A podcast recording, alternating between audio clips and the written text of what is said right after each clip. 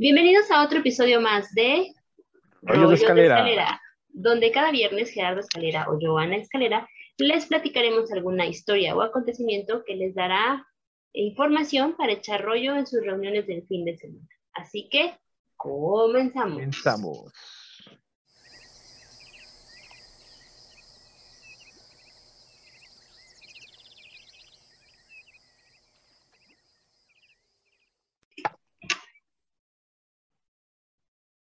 Bueno, continuando con nuestra temporada de seres místicos y fantásticos, parte 2. El día de hoy venimos con otro ser místico y fantástico que ya puedan saber eh, qué es, ¿verdad? Porque no tenemos un fondo, así que sin más preámbulos, Gerardo, ¿de qué trata este episodio? Bueno, vamos a dar la introducción, aunque ya es muy obvio que se sabe de qué vamos a hablar, pero bueno, criaturas inteligentes, aladas, con características semejantes a la de un reptil, que poseen una variedad de habilidades mágicas y físicas poco comunes. Estos seres habitan nuestro mundo desde hace miles de años, porque de algún modo y en algún lugar existen o existieron, no lo sabemos. Aunque la ciencia no los contempla, las religiones y creencias sí que lo hacen y forman parte de la narrativa humana. Quetzalcoatl, Amaru, Fusaglong, Long Wang, Leviatán, los más conocidos, hasta San Jorge enfrentándose a una de las eh, princesas encerradas en las altas torres custodiadas por ellos, pasando por historias más recientes que van desde las esferas del dragón de Goku hasta Daenerys Targaryen, saliendo de una pira de fuego con tres de ellos. Ha formado parte de la historia de la humanidad y hasta de sus tatuajes desde sus primeros tiempos, protagonizando leyendas alrededor de todo el mundo y fascinando a todas las culturas por igual. El día de hoy, queridos rolleros, les hablaré de dragones. ok, sin más preámbulo, ya con toda la ejemplificación que acabo de dar y con la imagen que tenemos aquí atrás de este bello dragón morado, empezamos. Bueno, la palabra dragón deriva del griego dracún o dracón, que significa serpiente o simplemente dragón, que se aplica a la mirada de las serpientes, las águilas, las gorgonas y los guerreros. Se cree, pues, que en origen el término hace referencia al poder fascinante e hipnótico de la mirada de las serpientes. Esta mirada que hacen, ¿no? Y bueno, aunque aplicada en un principio únicamente a serpientes reales, pronto se utilizó también para referirse a aquellas dotadas de características que eran imaginarias, de enorme tamaño, capacidad de arrojar fuego por la boca o en su defecto rayos o hasta agua, y que aparecen en cuentos, leyendas y mitos, por lo que evidentemente es muy marcado que todo esto está en todos lados. Bueno, la creencia en dragones se sustenta en las diversas tradiciones que existen sobre ellos. Estos aparecen en muchas culturas, como ya lo dijimos, y se ha planteado, para dar explicación a este fenómeno, el descubrimiento de fósiles de dinosaurios o de, de pterosaurios que llevaron a estas culturas a imaginar seres parecidos. Se cree que eh, la idea del primer dragón o de los primeros dragones nació de eh, encontrarse fósiles de dinosaurios y que al tener cierto parecido a lo mejor con eh, estructuras o con formas similares a los de las serpientes, ¿no?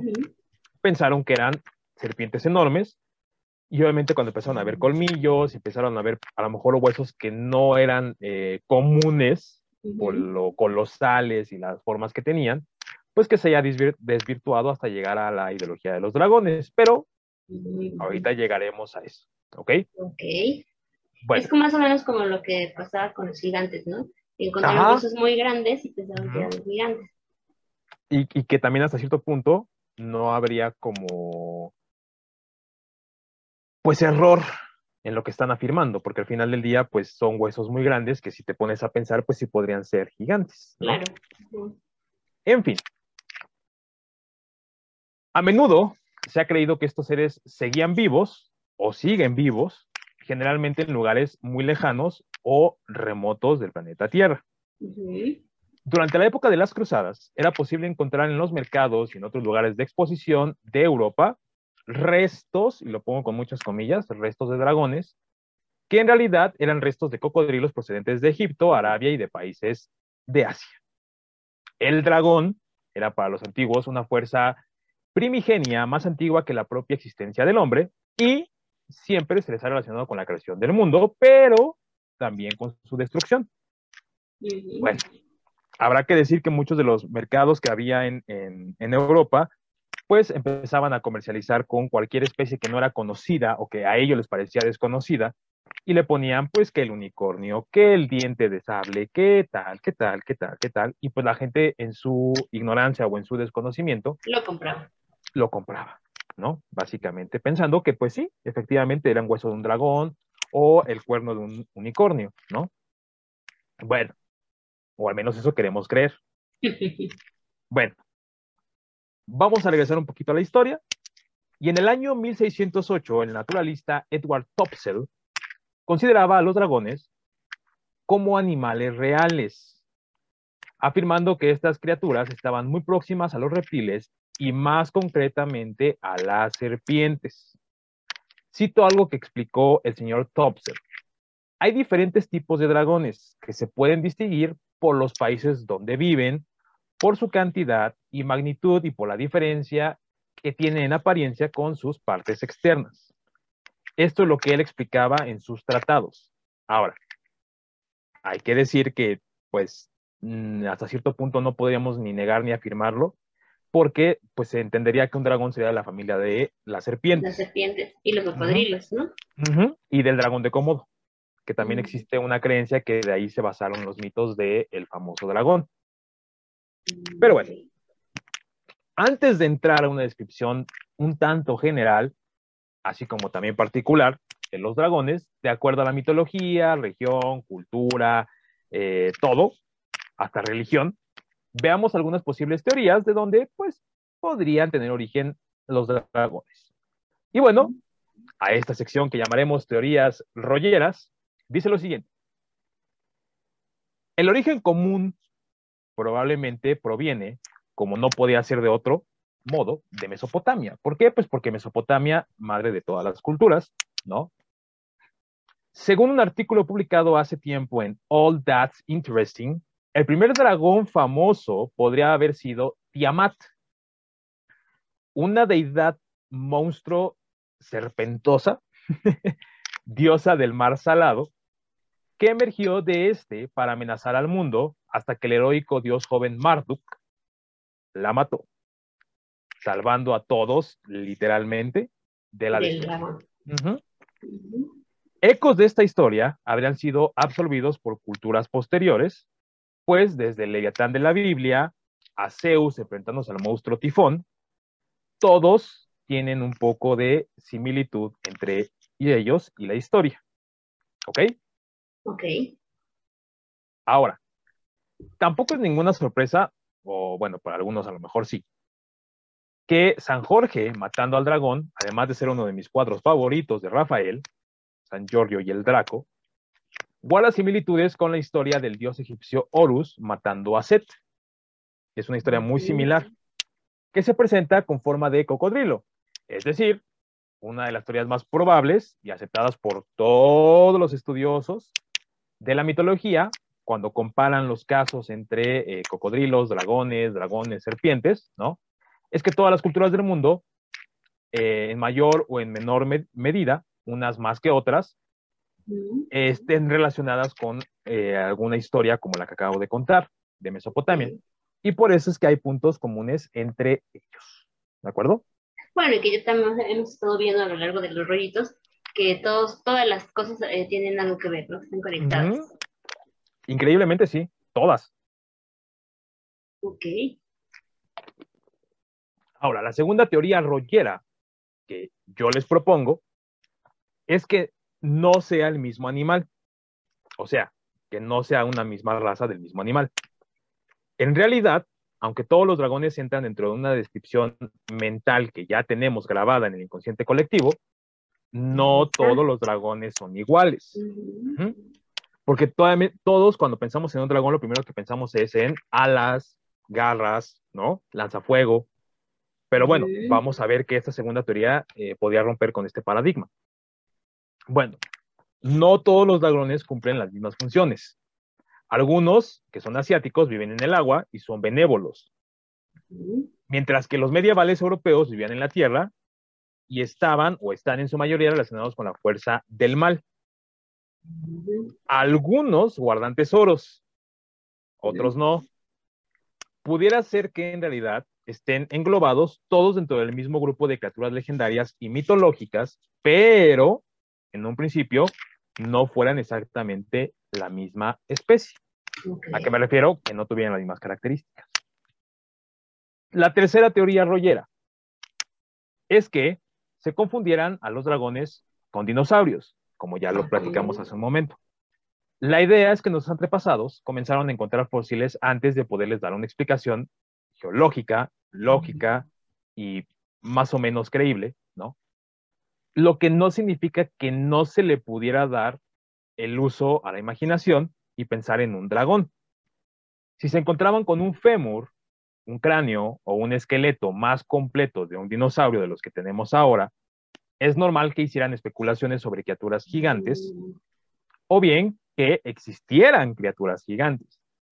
De hecho, esta teoría no es en absoluto descabellada para los que piensen que lo es, pues se sabe que Chang Ku, historiador chino del siglo IV antes de nuestra era, etiquetó erróneamente un fósil de un estegosaurio fosilizado como un dragón. Y él aseguraba y perjuraba que eso era un dragón.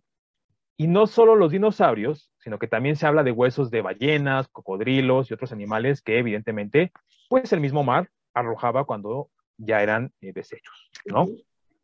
Yo voy más por esta teoría, pero voy por la última, las últimas dos, perdón. La cuarta teoría rollera sería un tanto más científica, porque ustedes saben que a mí me gusta explicar casi todo con cosas científicas. Y que el mito haya sido creado por el mismo Homo sapiens en su evolución, o sea, por nosotros mismos. Esto lo sostiene el antropólogo David E. Jones en su libro An Instinct for Dragons, que fue la propia evolución la que instauró en nuestros cerebros un miedo innato a grandes depredadores. Como el tiburón. Exactamente. Igual que como se ha demostrado que los monos le temen a las serpientes. Según explica, este temor universal se habría combinado con el folclore y creando así el mito del dragón, mediante una parte del inconsciente colectivo.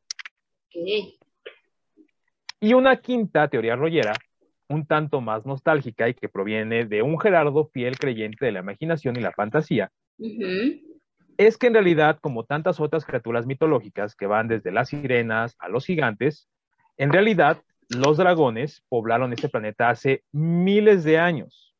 Y aunque ya no están, ajá, y aunque ya no están entre nosotros, los recordamos gracias a las historias que seguimos contando sobre ellos. Quizá no sea la teoría más científica, pero sin duda es la que más puede hacer volar la imaginación acerca de las cosas de este mundo que todavía no conocemos del todo. Pues es que finalmente es como decíamos, ¿no? Otra vez, si, si se está presentando en una película o en un libro, no solamente surgió por, porque sí, sino debió de haber surgido porque alguien conoció, conoció algo, ¿no? O fue la inspiración de. Porque, por ejemplo, recuerdo que eh, en el, libro de Julio Verne, el de Viaje a la Luna, el cohete es muy similar al primero que viajó a la Luna. Entonces de ahí se basaron, pues no sé si Julio Verne era visionario o viajó en el futuro o fue una un copia calca, ¿no? Pero bueno. Y con eso terminamos las cinco teorías rolleras, pero ahora voy con las descripciones sobre las características del dragón como tal. Ok. Según el, el mito de la cultura occidental, son coincidentes con nuestra teoría rollera número 3. ¿Cuál es dicha teoría número 3? Bueno, la teoría de que... Pero, em, bueno, sí, ahorita te digo. No, dime, dime. No, no, no, deja formular bien la, idea. Ok, bueno. La teoría número 3, la teoría rollera número 3, es que se confundían los dragones con dinosaurios. Esa es nuestra teoría número 3. Y bueno, de acuerdo con esto, es una enorme criatura cubierta de escamas, que con los años se va haciendo más dura, con aspecto de reptil y generalmente alas parecidas a las de un murciélago, que es como el que tenemos aquí arribita.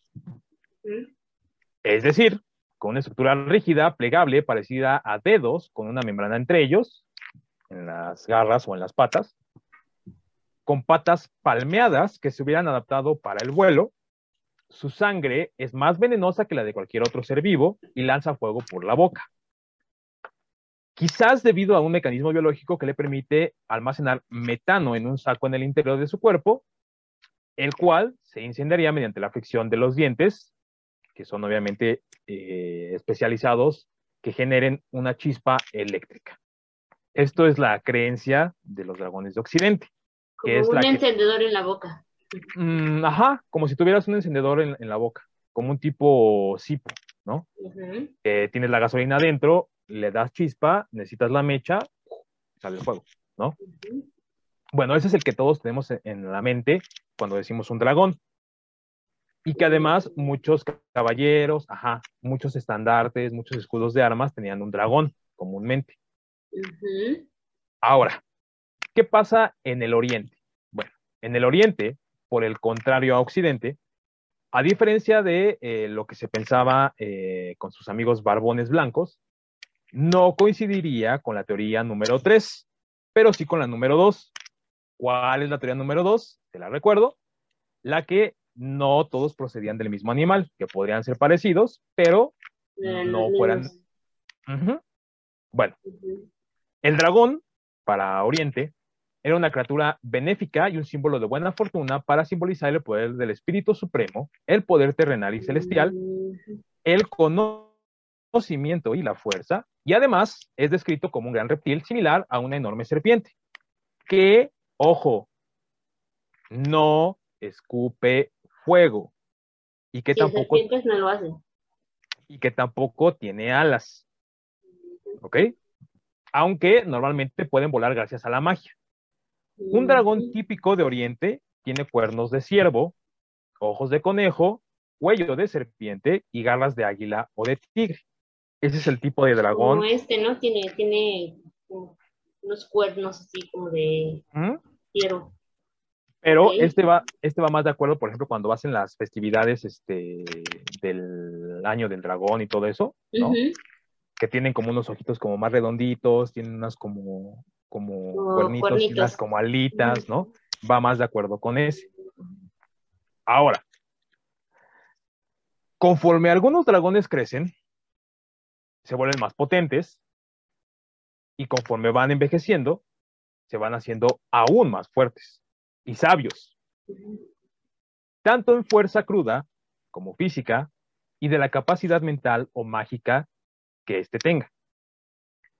Mientras que una cría se podría quedar sin efecto por un pequeño grupo de aventuras modestamente con experiencia, un antiguo dragón puede representar una amenaza para un pequeño ejército. Muchas veces se ve representado en las películas que los dragones bebés pues no tienen como que el control de sus eh, habilidades y de repente estornudan y avientan fuego, ¿no? O son indefensos, ¿no? ¿Por qué? Pues porque serían como una cría común y corriente de cualquier animal, ¿no? Que todavía no desarrolla al 100% sus capacidades o sus habilidades, ¿no? Como lo haría uno ya más viejo. Ahora, los dragones son feroces combatientes. ¿A qué me refiero? No porque no tenga alas o no porque no tenga garras o porque venga de donde venga, deja de ser eh, fiero. Y los que tratan de luchar contra ellos pueden esperar ser mordidos, rastrillados con sus garras temibles, golpeados por las alas, o bien hasta golpeados por la larga cola que tienen, que además es muy fuerte su cola.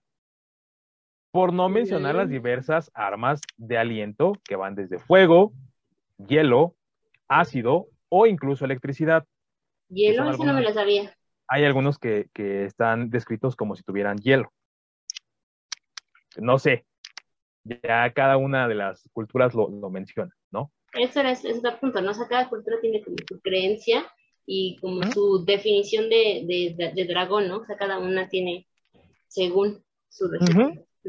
Ahora, algunos dragones mayores están también los lanzadores de conjuros formidables, que algunos llegan a tener habilidades mágicas, ¿no?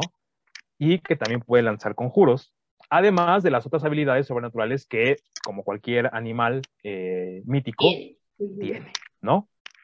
Ahora, los dragones tienen agudos sentidos, capaces de ver claramente con poca luz o bien obscuridad total. E incluso pueden detectar criaturas que ni siquiera pueden ver, pero pueden sentir su energía. Eso pasa en la película de La espada en la piedra, ¿no? Cuando Madame Nim se convierte en dragón y, el, y Merlin se convierte en ratón. y, y, luego detecta el movimiento y luego cuando se vuelve virus, te dices, oye, algo tan pequeñito, tan pequeñito que no me puedes ver, pero sí percibe, ¿no? Exactamente. Bueno, de aquí también podríamos decir que cada tipo de dragón tiene capacidades adicionales y hechizos mágicos. A menudo están especializados para su estilo de hábitat y la lucha que ellos mismos puedan elegir. ¿A qué me refiero? Pues el que vive en el bosque, el que vive en la cueva, el que vive en el volcán, etcétera, ¿no?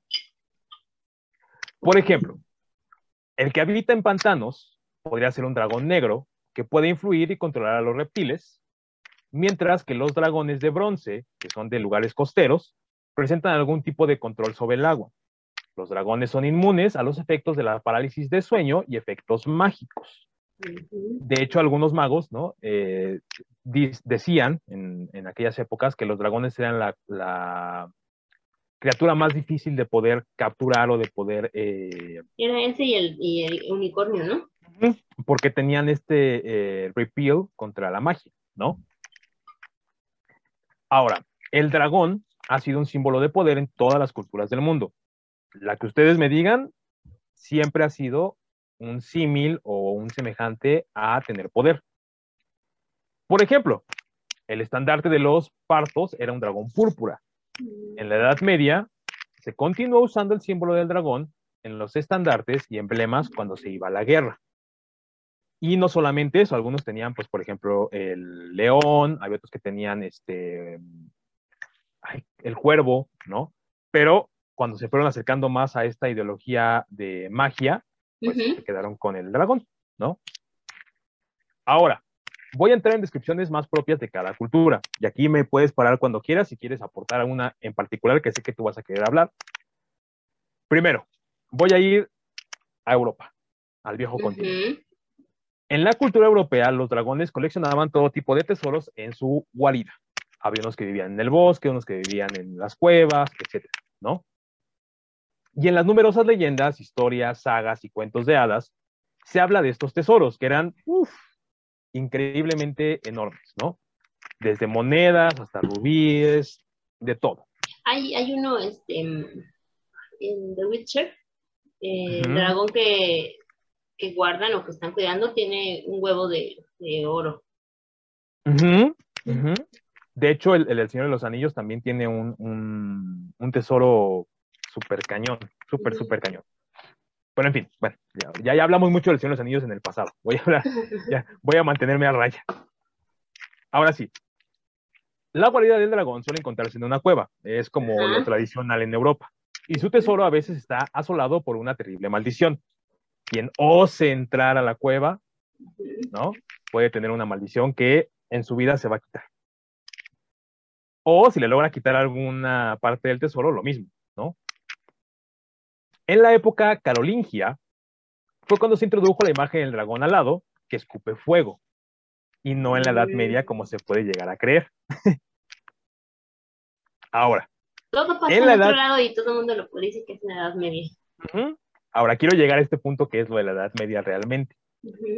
En la Edad Media, la iglesia cristiana asoció al dragón con la encarnación del demonio y posteriormente, en la Alta Edad Media, las imágenes de dragones representaban la lucha del el mal y el pecado original.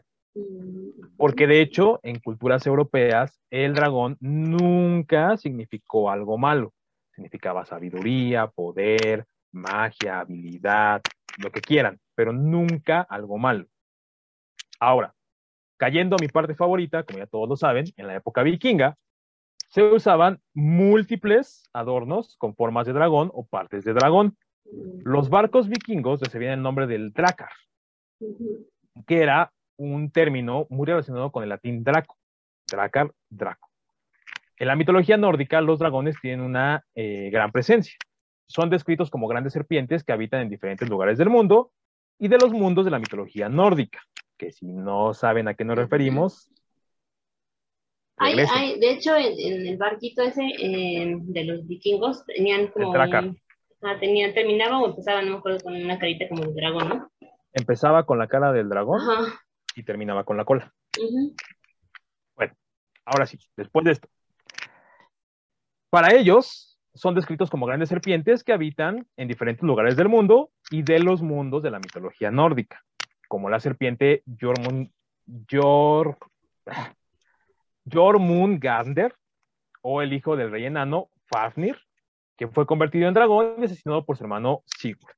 Bueno, ojo, ese dragón particularmente tiene algo que ver con nuestra cultura acá en México. ¿Cuál? Ya, el dragón este, de los Draca. La cabecita del dragón. Okay. Ya, ya llegaremos a ese. Ahora, voy al otro lado del continente, que también es más viejo que nada, que es China. Bueno, en China, el dragón chino más representado es el conocido como Long. Sí, a muchos se le venía a la cabeza Shenlong, Dragon Ball. Sí, tal cual que a diferencia de los dragones europeos está considerado como una divinidad, no tanto como un animal salvaje ni nada por el estilo. Los dragones simbolizan diferentes deidades vinculadas al agua y la lluvia. ¿Mm? Agua y lluvia. Que habitan en ríos, lagos, bahías e incluso en pozos. ¿Ok? Hasta ahí estamos bien ya vamos viendo las similitudes entre cada uno de los dragones de cada, cada parte del mundo. Bueno, vamos con el dragón de Oriente Medio, que es el que a ti te interesa. En las civilizaciones sumerias se han encontrado representaciones de dragones en sellos cilíndricos del periodo Uruk. Los antiguos dragones orientales son una clase de sobrenaturales cuyos nombres y formas indican una conexión con el reino animal y las fuerzas de la naturaleza. Sin embargo, los dragones también son interpretados como las hostiles serpientes de muchas cabezas que provienen del imperio dinástico temprano. Símbolo del emperador, a diferencia del dragón occidental, representa la buena fortuna y la llegada de las lluvias que permiten las cosechas, por lo tanto es también un ser muy querido por su pueblo. Regresando un poquito a la parte oriental, ajá, hay un dato por ahí que también es muy importante. El dragón es la representación del yang, que equilibra el yin. Blanco, negro, bueno, malo. Y es el único ser mítico que se encuentra en el horóscopo. Su cuerpo está formado por la unión de las partes de nueve animales. Sí, porque los demás animales son puercos, eh, conejos, changos, el horóscopo chino, el único importante es el dragón. Ok. Y está formado por cuernos de ciervo, ojos de langosta, una cola como de camello, con este pelito así como boludito, nariz de perro, como este Mushu, el de Mulan. Ah, también estaba yo pensando como el de La historia sin fin. También, a ese, ya que iba, a llegar a ese. Ah, perfecto. Bigotes, melena de dragón, cola de serpiente, escamas de pez y unas, unas pequeñas garras como de águila. Digo pequeñas porque no las representan tan grandes como el europeo. Mm. Ahora, en el periodo acadio, los dragones se convierten en sirvientes y cuando se rebelan son capturados y asesinados por los dioses locales, considerados como asesinos de dragones. ¿Ok? Voy a saltar un poquito más a lo que conocemos. En la Biblia hebrea se menciona las serpientes marinas y terrestres. Uno de los grandes dragones serpientes muy peligrosos conocidos por todo el mundo, el famosísimo Leviatán. que procede del mar y es rival del dios Val. El Leviatán, que muchos lo podemos ver en películas, en historias, ¿no? Que eh, poco o nada tienen que ver con la Biblia hebrea, pero que toman la descripción de la serpiente enorme que vive en el mar, ¿no? Luego tenemos el dragón griego y romano, que también, hay que decir, es uno de los más eh, recordados y que están en el inconsciente colectivo. El origen del aspecto de serpiente en los dragones proviene de la antigua Grecia. Los monstruos del mundo griego provienen del mar o viven en cuevas. Se les describe con múltiples cabezas, de gran tamaño y con un aliento de fuego, pero sin alas. Algunos de los dragones griegos más mm. conocidos son la hidra de nueve cabezas, la que sale en Hércules. la que le cortan una El dios serpiente Ophinius, la pitón guardiana de Delfos, que ya también hablamos de ella, ajá, y Ladón, el guardián de las manzanas de oro de las Hespérides. Entonces, aquí ya vimos otro cambio de tipo de dragón. De hecho, el dragón griego y romano tiene más similitud con las anguilas. Traigan a su mente una anguila, es más similar a una anguila. Pero es como una serpiente también, ¿no? Pero un poco más gordita, pero... Pero las características son totalmente distintas. ¿Te das cuenta? Ok. Ahora voy con el dragón americano. Aquí es donde me puedes parar cuando tú quieras. En el continente americano también han existido y existen historias de criaturas híbridas entre serpientes y otros animales, como el caso de Anfitro o la serpiente emplumada, que es la forma que toma el dios mesoamericano Quetzalcóatl. Que este es el que hace referencia con los Drakkar, un poquito. Mm. Ustedes ven la cabeza del Drakkar, es un poquito similar a la cabeza de Quetzalcóatl.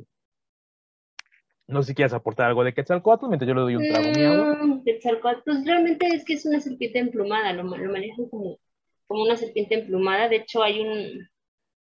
No sé dónde salió, dónde apareció una serpiente que volaba, eh, aquí en, en México, que tenía como plumitas. Pero no es que volara, sino como que abría así como, como algo de aquí y como que se veía como que volaba.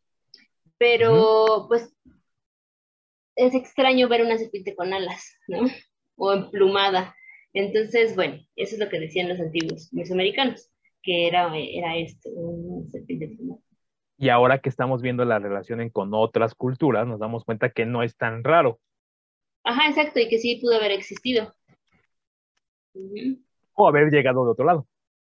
¿También? Ahí lo dejamos. Ok.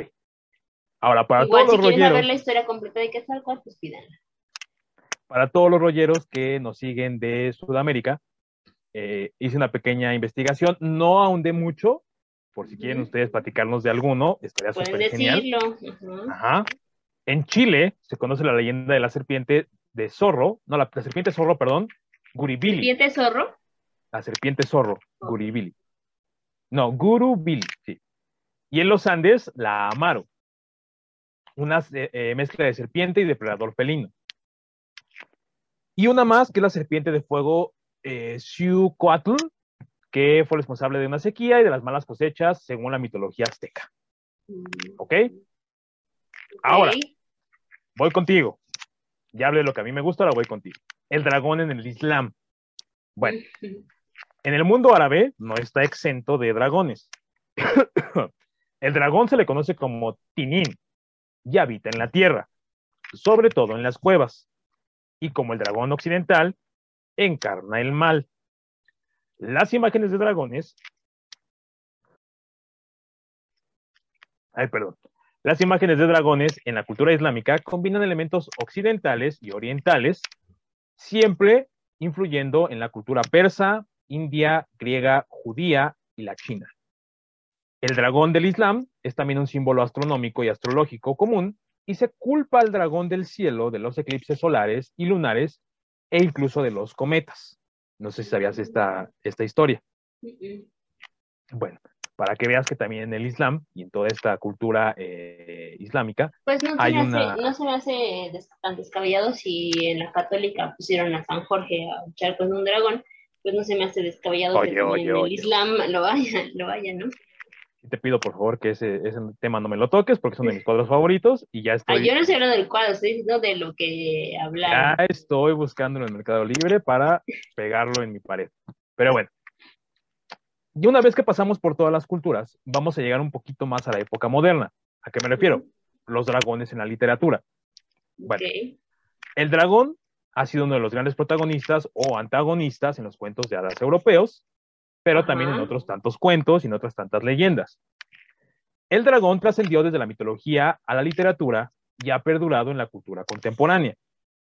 El primer dragón clásico fue Tifón, monstruo animal de la mitología griega asociado con volcanes y huracanes de donde le deriva el uso actual de la palabra, tifón. El antiguo poeta Hesiodo lo describe así en su Teogonía. Y cito. Desde sus hombros crecían 100 cabezas de...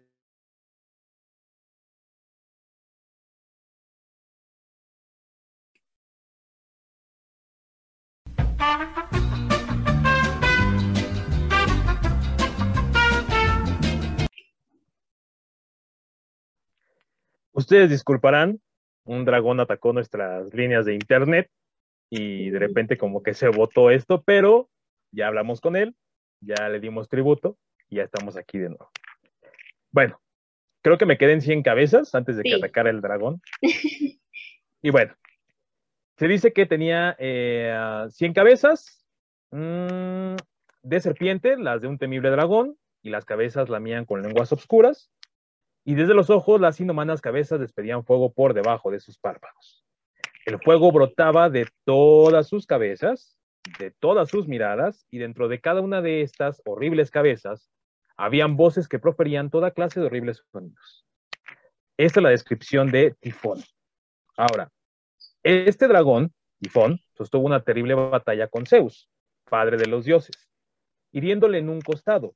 Hermes, mensajero de los dioses, curó finalmente a Zeus, quien persiguió a Tifón por Tracia hasta Sicilia, donde finalmente lo enterró debajo del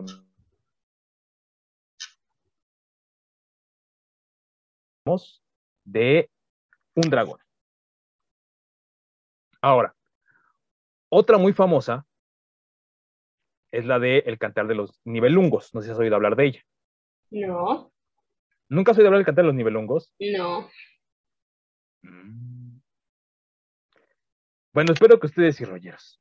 El Cantar de los Nibelungos es un poema épico medieval anónimo, que es un clásico, by the way.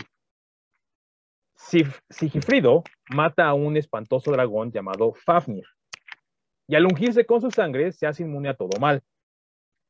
De aquí es donde proviene también una de las historias llamadas Beowulf, el héroe de la epopeya anglosajona que lleva su nombre en tanto sobrevive a su primer encuentro juvenil con el espantoso Gredel, mitad hombre, mitad monstruo, al que mata, pero en su vejez, ya convertido en rey, debe enfrentarse con el enemigo primordial que merodea en la oscuridad, el escamoso y malvado Worm, que busca túmulos funerarios y vuela envuelto en llamas por las noches para aterrorizar a la gente. Acostumbra a buscar tesoros escondidos en la tierra y montar guardia junto al oro pagano que, aunque es antiguo por sus años, nadie aprovechará. Ja, ja, ja. Y luego, de aquí, entramos un poquito a la pintura con la historia del dragón de San Jorge, que es pintado por eh, Rafael. Y el dragón de Beowulf son dragones de una epopeya, que son criaturas épicas de primera clase. De hecho, si ustedes pueden, ahí busquen en internet, ¿no? San Jorge y el dragón, y eh, San Jorge está en un caballo apuñalando con una lanza eh, a un dragón. Que el dragón, increíblemente, eh, se parece un poquito más a los dragones no europeos, pero tiene características europeas. Es extraño. Ahí, ahí vean la, la pintura. La verdad es que es una de mis favoritas así al 100%. Y bueno, ya para terminar, a menudo se le representa como un oponente sobrenatural al ser humano, que para ser vencido no es suficiente la fuerza de las armas, sino que depende de la astucia o de la magia. El dragón moderno, el que hemos visto en series y películas recientes, debe su aspecto en parte a los descubrimientos de la paleontología y a los dinosaurios, Y en la cultura contemporánea el dragón ha dejado de ser un signo divino o demoníaco para pasar a ser un animal con una inteligencia superior que rivaliza con los humanos o en ocasiones colabora con ellos. Y básicamente eso es todo por hoy. Esta es la historia de los dragones. No sé si ustedes crean o no en ellos. Yo, la verdad, me gustan. Soy fan. No profundicé a lo mejor en muchos que van a decir, ¿y qué tipos de dragones hay? ¿De qué colores son? Bueno, no quise ahondar tanto porque me hubiera aventado 8 horas y 20 días. Pero eh, si gustan ustedes una segunda parte de dragones, podemos verla sin ningún problema. O si quieren que ahondemos en algún dragón particular de los que mencioné. En Quetzalcóatl, por ejemplo. O si ustedes, amigos, este, que nos siguen rolleros de eh, Sudamérica, tienen alguna otra leyenda que yo no haya encontrado, pues coméntenosla ahí y la platicamos también. Así es. Y eso es todo. Perfecto. Y una disculpa por las fallas técnicas que existieron el día de hoy por los dragones. Pero eh, aquí estamos, saliendo avante. Siempre, siempre nos ataca alguna especie de, de bestia cuando hablamos de esto, o alguna especie de mm, espíritu cuando hablamos de algo que no tendríamos que hablar, pero Como el de Hades, ¿no? Que Hades nos apagó también. Hades, ¿no? También nos ha tocado ahorita con los dragones, el inframundo también, pero Pero bueno, bueno, aquí estamos. Seguimos en pie son energías. Está muy bien. Pues bueno, eso es entonces todo por eh, la parte de, eh, los dragones, el segundo ser místico y fantástico. Y pues bien, faltan todavía dos más, tres más. Así que espérenlos y coméntenos, compartan, denle like, síganos en todas las redes sociales y nos vemos en el próximo. Así que, bye. Cuídense. Bye bye.